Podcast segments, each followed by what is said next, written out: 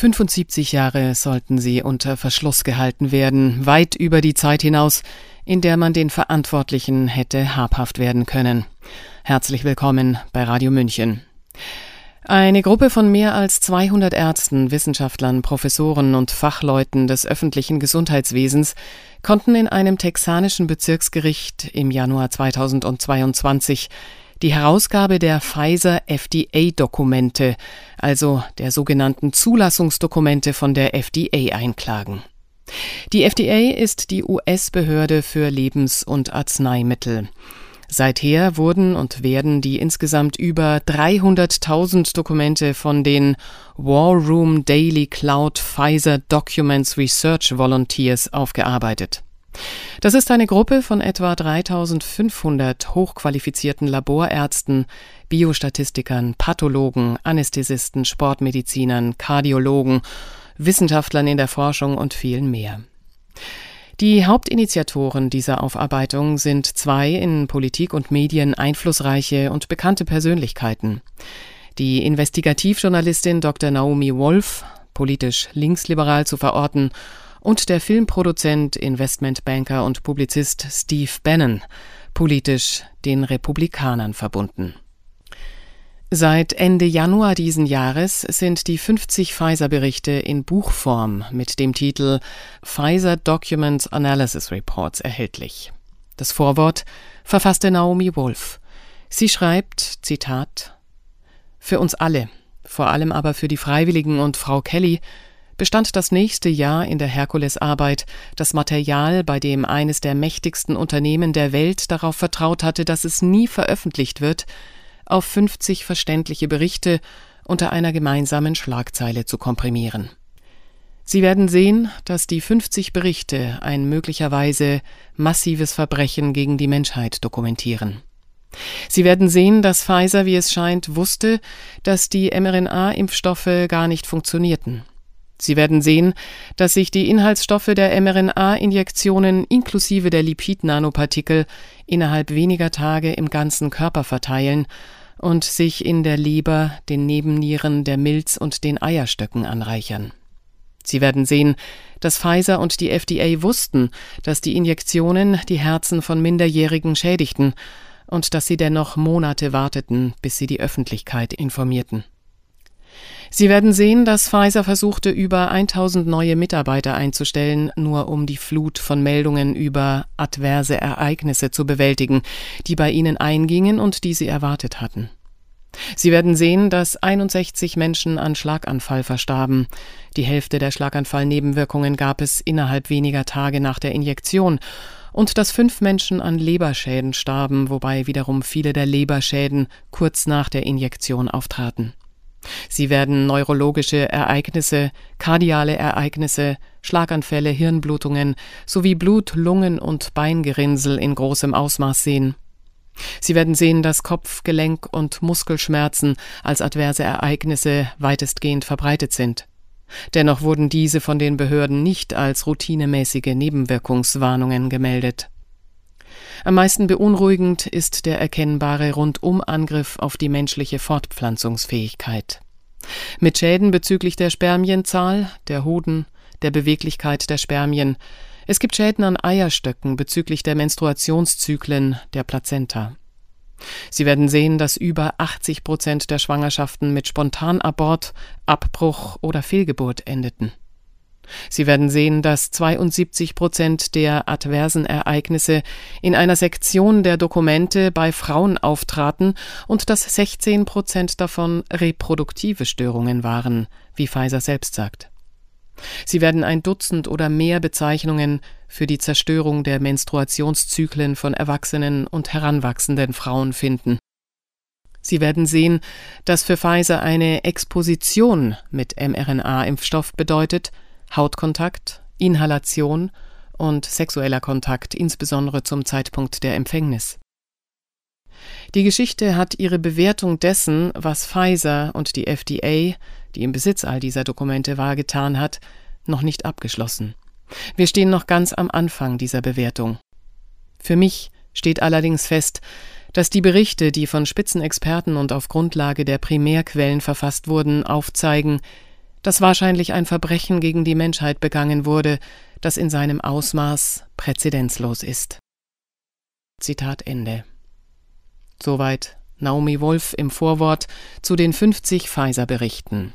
Hören Sie jetzt die 16 kritischen Ergebnisse in der Zusammenfassung aus Pfizers Daten zur klinischen Studie des Covid-19-Impfstoffs und Pfizers Daten aus den ersten zwölf Wochen der realen Einführung des Covid-19-Impfstoffs vom 1. Dezember 2020 bis zum 28. Februar 2021. Sprecher Sabrina Khalil und Ulrich Alroggen. Wirksamkeit 1. Weniger als 50 Prozent. Die von Pfizer behauptete Wirksamkeit von 95 Prozent beruhte lediglich auf einer verschwindend geringen Anzahl von Covid-19-Fällen in den klinischen Studien. 170 Fälle bei über 40.000 Studienteilnehmern. Die gemessene Vakzineffizienz bei einer so kleinen Stichprobe von Covid-19-Fällen ist zu insignifikant, um das Ergebnis zu verallgemeinern und auf eine Population von Hunderten von Millionen Menschen zu übertragen. Verglichen mit der Anzahl der Teilnehmer, bei denen ein Antikörpernachweis zeigte, dass sie sich während der Studie mit Covid-19 infizierten, wurde lediglich eine Wirksamkeit von 54 Prozent bezüglich der Schutzwirkung gefunden. Da es Impfstoffempfänger gibt, die trotz Covid-19-Ansteckung oftmals keine viralen Antikörper bilden, wurde eine größere Zahl Geimpfter, die sich während der Studie ansteckten, gar nicht gezählt. Und die tatsächliche Wirksamkeit war weit geringer als 50 Prozent. Trotzdem erteilte die FDA eine Notfallzulassung. Siehe EUA Emergency Use Authorization. 2. Schäden ab Einführung. Pfizers Daten aus den klinischen Studien, die eine hohe Sicherheit und Wirksamkeit zeigen, passen nicht zu den bei der FDA eingereichten Daten aus der Praxis. Aus den ersten zwölf Wochen der Impfstoffeinführung berichtete Pfizer von 32.760 Impfstoffempfängern mit bekannter Schädigung. Etwa 20 Prozent dieser Meldungen betrafen Covid-19-Erkrankungen. Covid-19 war die am dritthäufigsten gemeldete unerwünschte Nebenwirkung. Über 15 Prozent dieser Covid-19-Fälle wurden als schwerwiegend eingestuft und über 200 Personen in dieser Postmarketing-Studie starben an Covid-19. Sicherheit 3 Einstichstelle. Entgegen den öffentlichen Aussagen von Pfizer und der FDA kannten beide die Daten, die zeigen, dass die Impfstoffbestandteile von der Injektionsstelle durch den Blutkreislauf wandern, wichtige Blutorganschranken überwinden, unter anderem im Gehirn, in den Hoden und in den Eierstöcken, und auf unbestimmte Zeit weiterhin schädliche Spike-Proteine produzieren. 4. Bedarf an zusätzlichen Mitarbeitern. Pfizer hatte nicht erwartet, dass es mehr als 158.000 einzelne Berichte über unerwünschte Nebenwirkungen während der zwölf Wochen der Impfstoffeinführung geben würde. Sie mussten also eine Truppe von 2400 weiteren Vollzeitmitarbeitern anheuern, um die Fallzahlen zu bewältigen. Trotz dieser zusätzlichen Mitarbeiter war Pfizer allerdings nicht in der Lage, bei mehr als 20.000 Personen die Impfschäden abschließend zu bestimmen. 5. Tote Babys. Als Pfizer die unerwünschten Nebenwirkungen während der ersten zwölf Wochen der Einführung des Impfstoffs untersuchte, meldeten 270 schwangere Frauen einen Impfschaden aber Pfizer ging lediglich 32 dieser Fälle nach, bei denen 28 der Babys zu Tode kamen. Das entspricht einer fötalen Todesrate von schockierenden 87,5 Prozent. 6.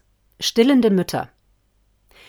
Die Daten von Pfizer zeigten eine Reihe verschiedener Nebenwirkungen der Impfung bei stillenden Müttern und ihren Säuglingen. Bei den Säuglingen waren dies infantiles Erbrechen, Fieber, Hautentzündungen, Unruhe sowie allergische Reaktionen. Bei den stillenden Müttern traten zudem partielle Lähmungen auf, unterdrückte Laktation, Brustschmerzen, Migräne und eine blau-grüne Verfärbung der Muttermilch. Ungeachtet dieser alarmierenden Daten hinsichtlich der Impfung während Schwangerschaft und Stillzeit empfahlen sowohl Pfizer als auch die Gesundheitsbehörden und zahlreiche medizinische Fachgesellschaften trotzdem weiterhin und vehement, dass schwangere und stillende Frauen im ganzen Land die mRNA-Impfstoffe erhalten sollten. 7. Shedding Die Dokumente aus den klinischen Studien von Pfizer deuten darauf hin, dass die mRNA-Komponente, die die Produktion von Spike-Protein anstößt, durch Haut-zu-Haut-Kontakt, durch Einatmen, über Körperflüssigkeiten und über Geschlechtsverkehr übertragen werden kann, so dass ein ungeimpfter den Impfstoff durch Umweltexposition abbekommen kann. Mit anderen Worten, dieses Absondern, das sogenannte Shedding, ist real und ein Problem, das in Pfizers eigenen Dokumenten ausdrücklich genannt wird. Aber noch im Juli 2022 versicherten die Centers for Disease Control and Prevention, CDC, dass ein Shedding des Covid-19 mRNA-Impfstoffs ein Mythos und eine irreführende Information sei. 8. Männliche Fertilität 1 ein Kriterium für die Inklusion von Männern in die Pfizer-Studie war entweder die völlige Abstinenz vom Sex mit Frauen im gebärfähigen Alter oder die Verwendung von Kondomen und anderen in Anführungszeichen hochwirksamen Verhütungsmitteln sowie der Verzicht auf Samenspenden dies deutet darauf hin, dass Pfizer vermutete, dass das Ejakulat geimpfter Männer Auswirkungen sowohl auf Frauen als auch auf ungeborene Kinder haben könnte, die während der Studie und danach gezeugt wurden. 9. Männliche Fertilität 2 Pfizer hat die negativen Auswirkungen des Impfstoffs auf die männliche Fruchtbarkeit während der klinischen Studien nicht evaluiert weil das Unternehmen unter Zeitdruck war. Sie behaupten, dass der Verzicht auf die Daten zur Reproduktionstoxizität notwendig war, um die Entwicklung des Impfstoffs zu beschleunigen und den angeblich dringenden Gesundheitsbedarf zu erfüllen. Aus den Studienunterlagen von Pfizer geht jedoch hervor, dass das Unternehmen wusste, dass seine Impfstoffbestandteile, insbesondere die Lipid-Nanopartikel, Träger der mRNA, die Blut-Hoden-Schranke überwinden, dass sich, früheren Studien zufolge, Nanopartikel in den Hoden ansammeln und dass sie die Fortpflanzung schädigen, indem sie Qualität, Quantität, Morphologie und Motilität, also Beweglichkeit der Spermien, beeinträchtigen. 10. Männliche Fertilität 3 in der von Pfizer durchgeführten Studie über unerwünschte Nebenwirkungen während der öffentlichen Einführung des Impfstoffs Anfang 2021 wurde unter den 1290 gemeldeten Nebenwirkungen von speziellem Interesse auch das Auftreten sogenannter Antisperma-Antikörper aufgeführt das Vorhandensein von Antisperma-Antikörpern im männlichen Ejakulat ist eine immunologische Ursache für männliche Unfruchtbarkeit, da das Anhaften von Antikörpern an Spermien deren Beweglichkeit beeinträchtigt, wodurch der Weg der Spermien zur Eizelle äußerst schwierig oder sogar unmöglich wird. 11.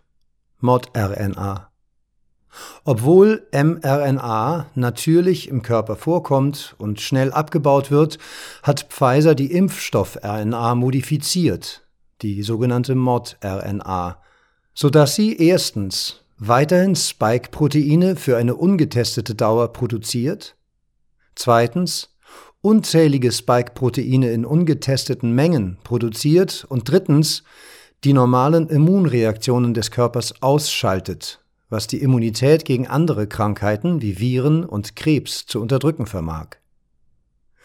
Trotz dieser signifikanten Veränderungen an der Impfstoff-mRNA hat Pfizer keine der üblichen Studien durchgeführt, mit denen ansonsten die Lebensdauer der mRNA, die der Spike-Proteine oder die von der Mod-RNA produzierten Dosen an Spike-Proteinen bei verschiedenen Personen gemessen wird. 12. Myokarditis Während der Einführung des Impfstoffs Anfang 2021 erhielt Pfizer Berichte über Fälle von Myo- und Perikarditis, also Entzündungen der Herzinnenhaut und des Herzmuskels. Im April 21, also einen Monat vor Erteilung der Notfallzulassung Emergency Use Authorization für Jugendliche, zeigte eine Peer-Review-Studie, dass 35 Jugendliche nach der Pfizer-Impfung eine Myokarditis erlitten hatten. Erst im August 2021, nachdem bereits Millionen von Teenagern den Impfstoff erhalten hatten, gaben die FDA, die CDC und Pfizer die Warnung über das Risiko einer Myokarditis bei Teenagern heraus. 13. miRNA Pfizer verschwieg, dass ihr Covid-19-Impfstoff sogenannte MikroRNA, also miRNA, enthält, die wichtige, natürliche Bestandteile der Genexpression und Regulierung sind und die mit vielen Erkrankungen sowie der Immunität einer Person in Verbindung gebracht werden. miRNA, die von außen in den Körper gelangt, wie zum Beispiel durch Pfizers Impfstoff, verändern das empfindliche Gleichgewicht zwischen den natürlicherweise vorkommenden Molekülen, was potenziell gesundheitsschädliche Folgen haben kann, die Pfizer gar nicht in seine Studien einbezogen hat. 14. Kontrollgruppe in Pfizers Phase 3 Studie am Menschen sollte die Impfstoffgruppe zwei Jahre lang mit einer Kontrollgruppe verglichen werden, die ein Placebo erhielt, um die Sicherheit des Impfstoffs zu messen. Pfizer vernichtete die Kontrollgruppe jedoch bereits nach vier Monaten dadurch, dass man auch diejenigen impfte, die zuvor die Placebo-Injektion erhalten hatten. Damit zerstörten sie die entscheidende Möglichkeit, durch Messung festzustellen, inwieweit die Impfstoffe in einem kausalen Zusammenhang mit sich verschlechternden Gesundheitszuständen stehen, die sich nach der Impfung entwickeln. 15. Herstellung die Pfizer-Dokumente geben Anlass zu ernsthaften Bedenken hinsichtlich der Standards für die Herstellung des Impfstoffs. Die FDA bemängelte die Produktionsanlage in Kansas, in der 2019 und 2020 mRNA-Impfstoffbestandteile abgefüllt wurden, wegen, Zitat, Schimmel und Bakterien sowie Freigabe von Arzneimitteln ohne Qualitätskontrolle. Zitat Ende. Und bei der jüngsten Inspektion entdeckte Pfizer erneut Isolate von Bakterien und oder Schimmel in kritischen Zonen, so die FDA. 16. Comirnaty im September 2021 wendeten Pfizer und die FDA einen Rosstäuschertrick an, indem sie eine Version des Impfstoffs mit dem Namen Comirnaty lizenzierten und behaupteten, dass Comirnaty mit Pfizers notzugelassener Version des Impfstoffs, Zitat, übereinstimme bzw. Zitat, äquivalent sei. Die Pfizer-Dokumente zeigen aber, dass nur etwa 4% von Comirnaty mit diesem Emergency Use Authorized Impfstoff übereinstimmen, der somit für die Öffentlichkeit gar nicht zur Verfügung stand. Dazu sagt Pfizer, Zitat, Bestimmte Chargen des Covid-19-Impfstoffs von Pfizer-BioNTech, die für den Notfalleinsatz zugelassen sind, entsprechen Comirnaty. Zitat Ende. Das sind aber lediglich neun von insgesamt 190 Chargen. Pfizers Darstellungen zu Wirkung und Verträglichkeit der sogenannten Covid-Impfstoffe, die sie durch ihre klinischen Studien zu belegen suchten, stehen in eklatantem Widerspruch zur Realität. Sie hörten 16 kritische Ergebnisse, eine Zusammenfassung der Auswertung von 50 Berichten zu den etwa 300.000 Pfizer-Files. Erarbeitet von der US-amerikanischen Gruppe War Room Daily Cloud Pfizer Documents Research Volunteers. Ein Zusammenschluss von etwa 3500 hochqualifizierten Laborärzten, Biostatistikern, Pathologen, Anästhesisten, Sportmedizinern, Kardiologen, Wissenschaftlern in der Forschung und mehr. Initiatoren sind Dr. Naomi Wolf und Steve Bannon. Der Diplomökonom Jörg Bröking fertigte die Übersetzung. Sprecher Sabrina Khalil und Ulrich Allroggen. Der gesamte Bericht ist seit Ende Januar in einer Kindle-Version erhältlich. Mein Name ist Eva Schmidt. Und ich wünsche eine gute Verdauung dieser Nachrichten. Ciao, Servus.